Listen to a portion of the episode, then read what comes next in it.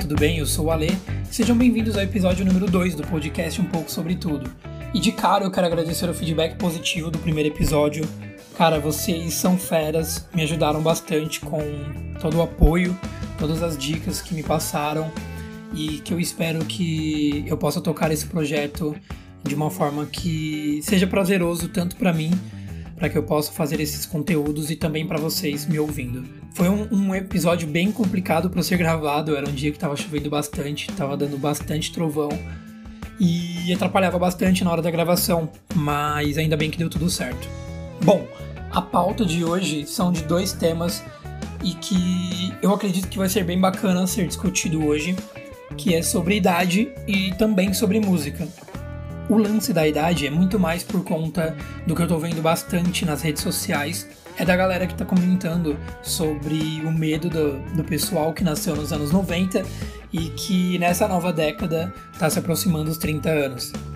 E pelo que eu conheço, os 30 anos são a idade do amadurecimento, né? Aquela idade onde você chega no seu auge e que você já tem que estar com uma vida estabilizada, você tem que ser uma pessoa madura.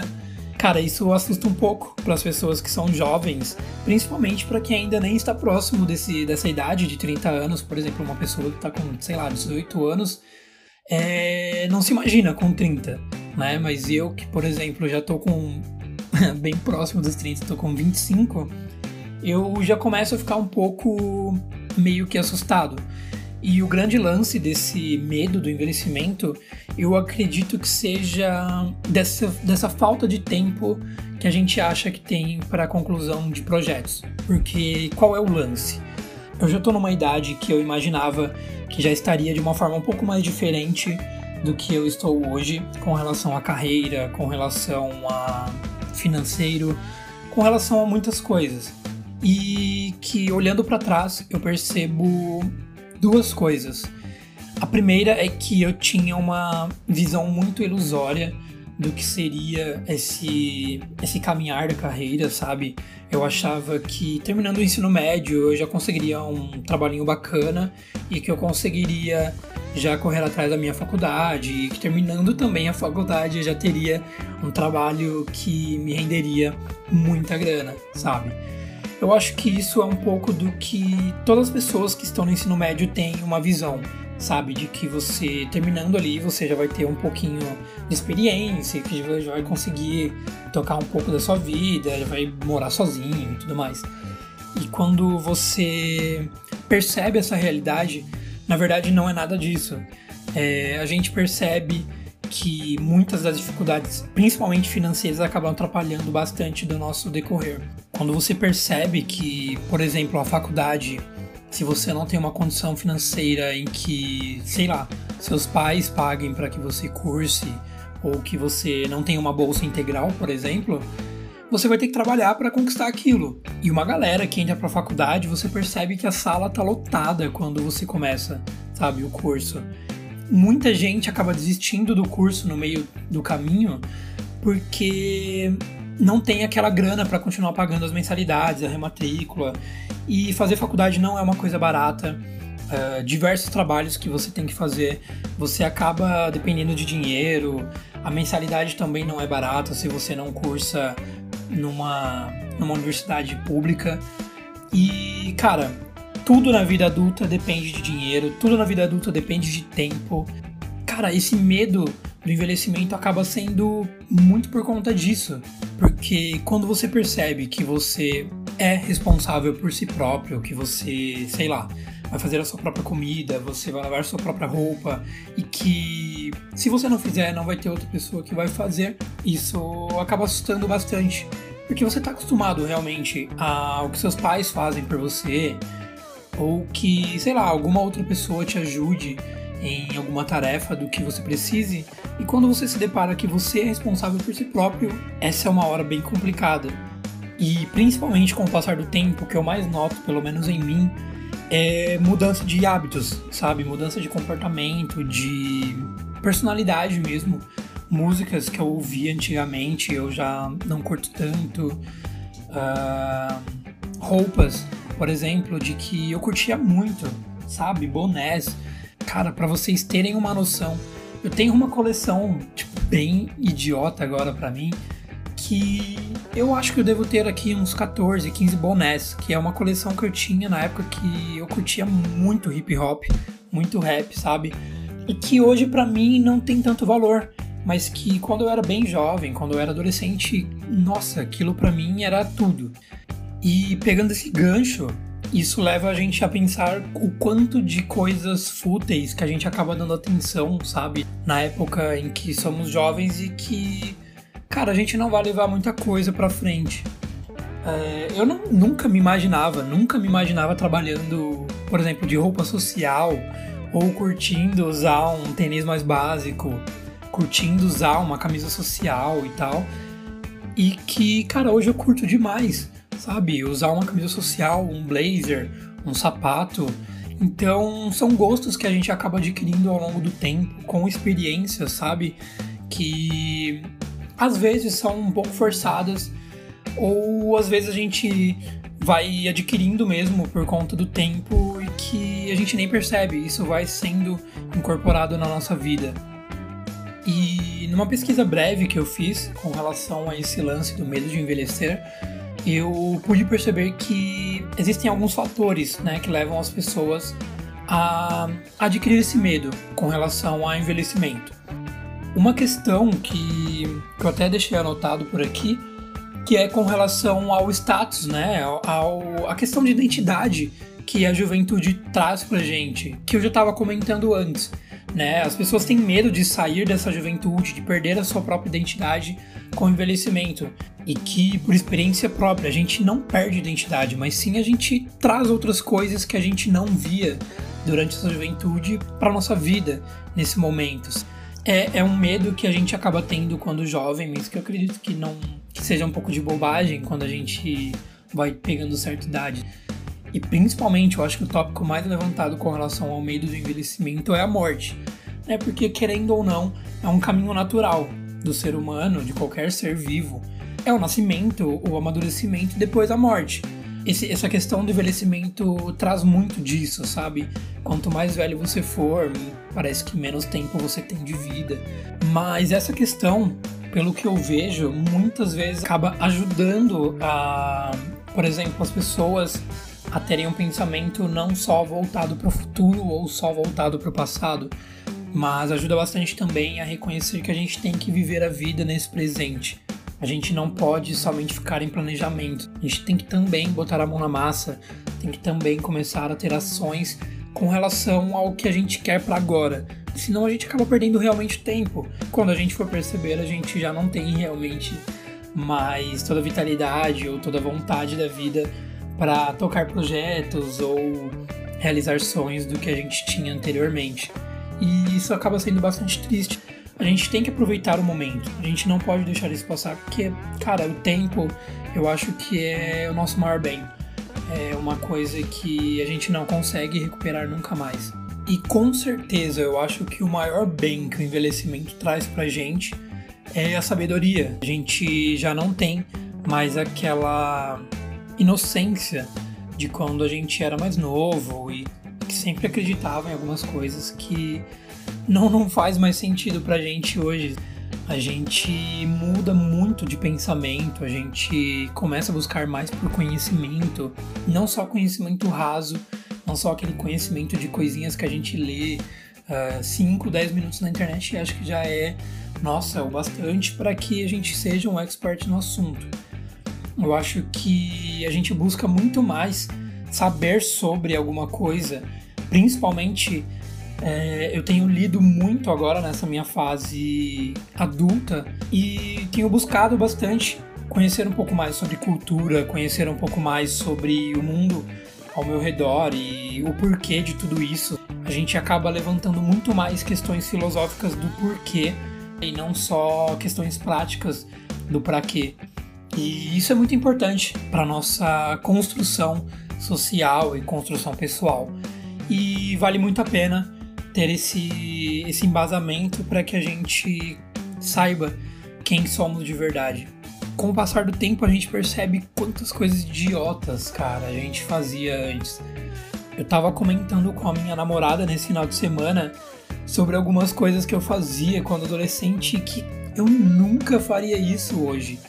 Eu lembro que assim que eu peguei a minha carteira de habilitação, eu pegava muito carro para andar. Eu curtia bastante, eu curto bastante dirigir. Só que antes eu, nossa, eu achava que eu era o Toreto, sabe, do Velozes e Furiosos. Eu queria andar a 100 por hora, eu queria velocidade, queria adrenalina. E parando para pensar hoje, cara, o que, que eu tinha na cabeça, né? O porquê que eu tava arriscando a minha vida por conta, sabe, de um momento ali de adrenalina ou do prazer de dirigir um pouco mais rápido. Isso não faz sentido. Hoje em dia eu não, não dirijo dessa forma. Hoje em dia eu tenho muito mais consciência do que isso acarretaria para minha vida e principalmente para a vida de outras pessoas também. Porque tendo um acidente seria muito, muito, muito ruim. Então eu, eu tenho essa experiência, de certa forma acaba ajudando para que eu não, não repita esses, essas coisas novamente, sabe? E com o passar do tempo, se acostume. É normal você ter muitas crises existenciais. Sério, é muito, é muito frequente. Porque você sempre vai ter aquele, aquela pessoa próxima, ou vai ter aquela pessoa no, sei lá, no Instagram que tem a vida perfeita, que com 20 e tantos anos já é CEO de uma empresa que fatura milhões por ano ou vai ter aquela pessoa que, sei lá, com 22 ou 23 anos já está formada numa faculdade, tem uma estabilidade financeira, e você ali com, com uma certa idade ainda nem terminou a faculdade ou não tem um trabalho tão bacana. Então, é, acostume-se, acostume-se, é sério, porque é muito frequente e isso não te torna uma pessoa péssima, não te torna uma pessoa menor do que as outras. Isso só faz te refletir o quanto você ainda tem a lutar e o quanto você ainda tem pela frente para conquistar. Então, nunca tome como algo que te rebaixa, mas tome como algo que você está refletindo para que você melhore tanto nos seus hábitos quanto na sua evolução como pessoa, como profissional, seja o que for.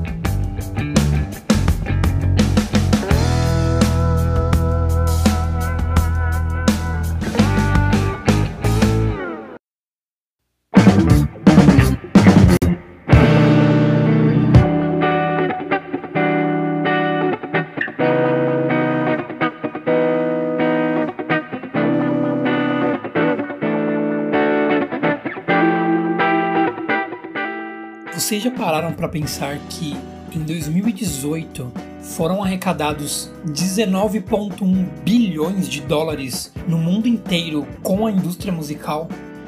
Cara, é uma grana que é imensurável e que a gente não consegue imaginar o quanto isso é rentável para as gravadoras e para os artistas.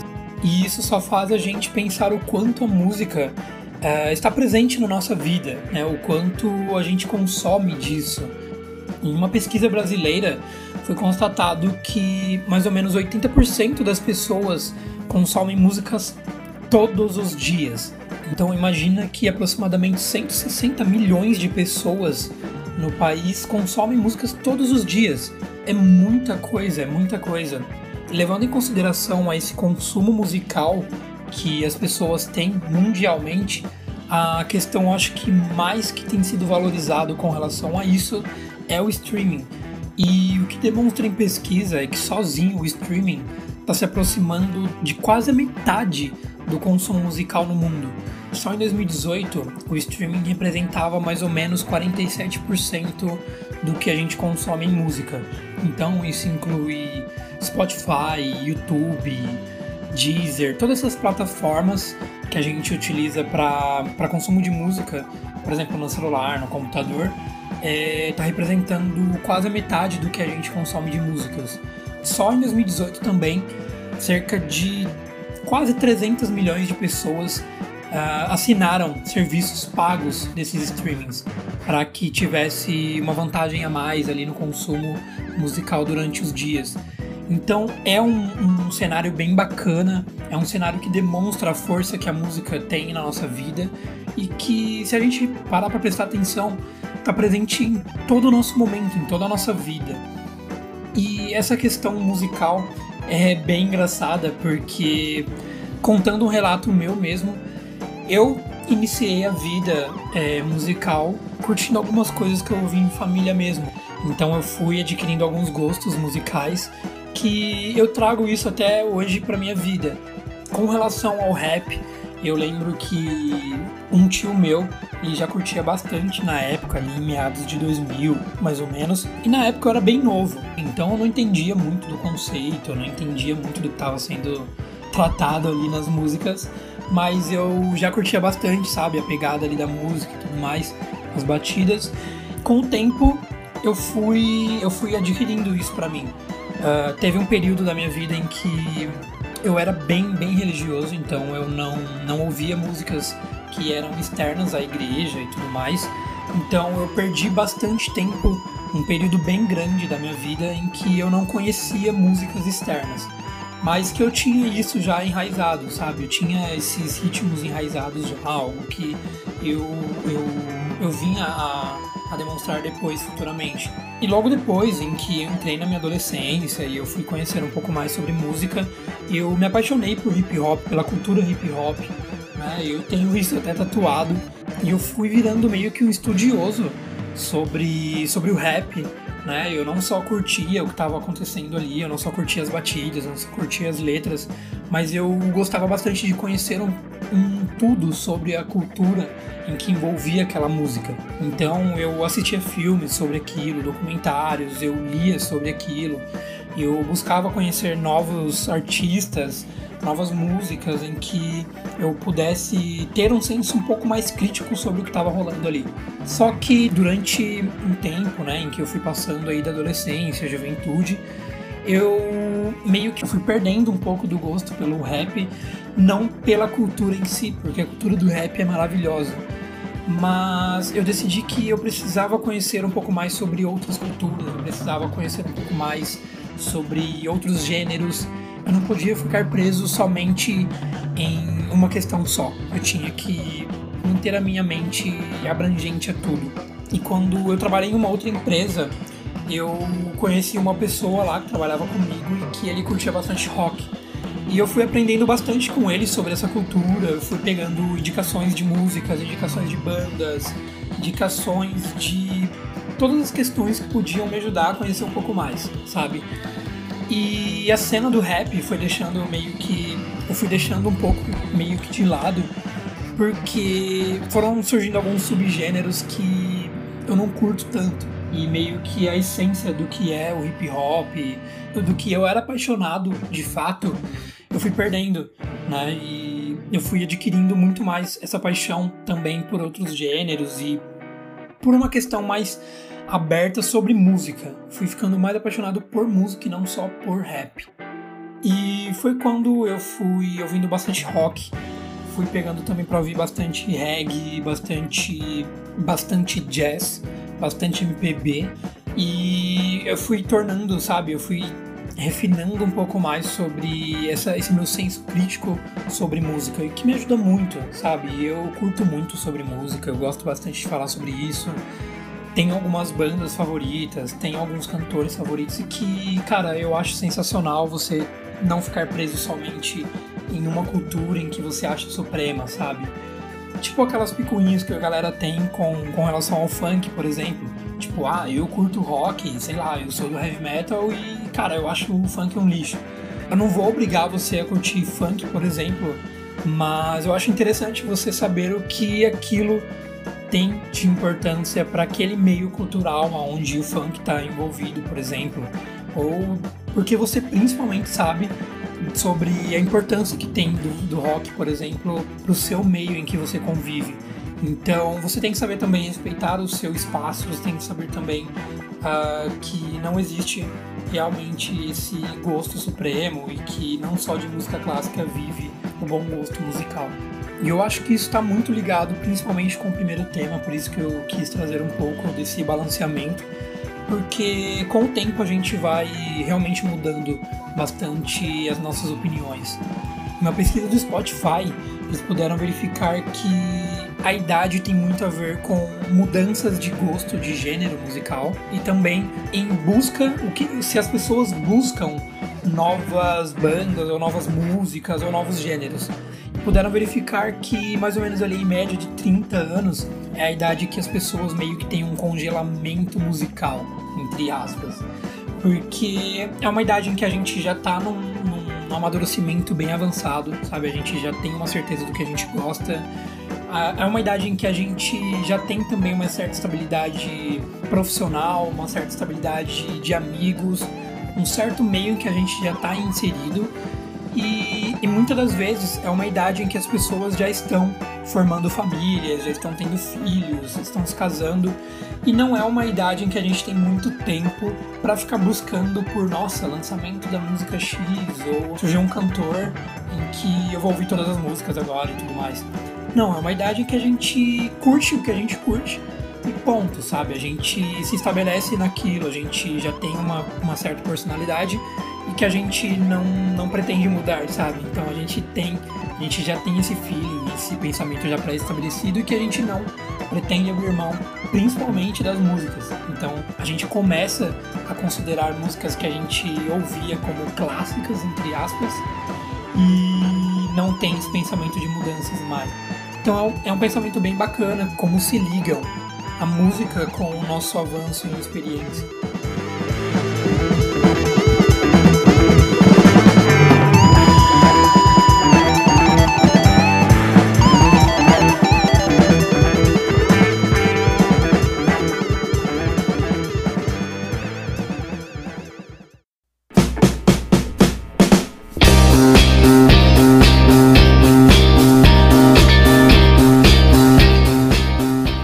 Pessoal, aproveitando sobre o tema, a dica da semana vai ser de dois filmes.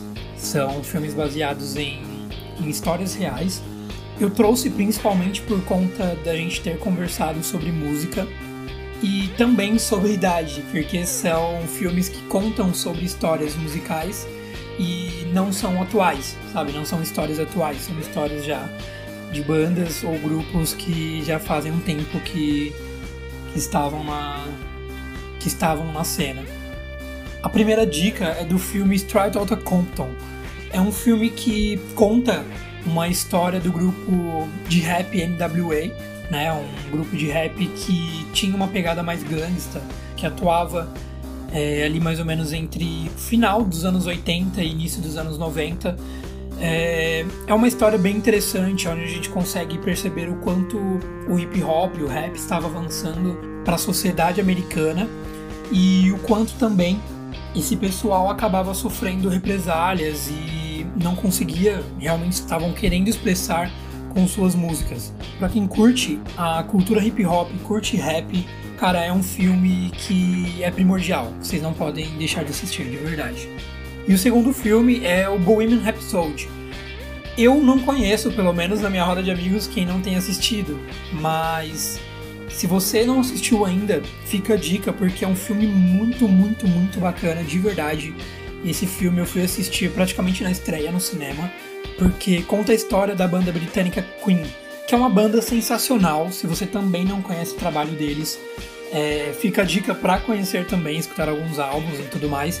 Geralmente, quem não curte rock, eu apresento Queen, porque as pessoas que dizem, ah, eu não curto rock, sei lá, é uma música muito barulhenta e tudo mais, quando ouve Queen acaba se apaixonando, principalmente quando conhece a história da banda com o filme, se apaixona muito mais. É sério, porque a história da banda é sensacional. O Fred Mercury, ele era uma pessoa muito excêntrica, era uma pessoa que, mesmo com seus altos e baixos, a gente acaba se apaixonando pela figura dele, principalmente pela união em que a banda tinha de vários talentos.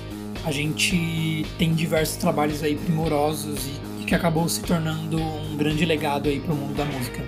Então, se vocês tiverem um tempo nesse final de semana, fica a dica aí desses dois filmes e que eu acredito que vocês vão curtir bastante. Bom, pessoal, esse episódio está ficando por aqui. Eu quero agradecer muito a vocês por essa atenção e por toda a positividade que vocês estão mandando com relação ao podcast. E nós nos vemos na próxima quarta-feira, na próxima semana. Até mais. Valeu!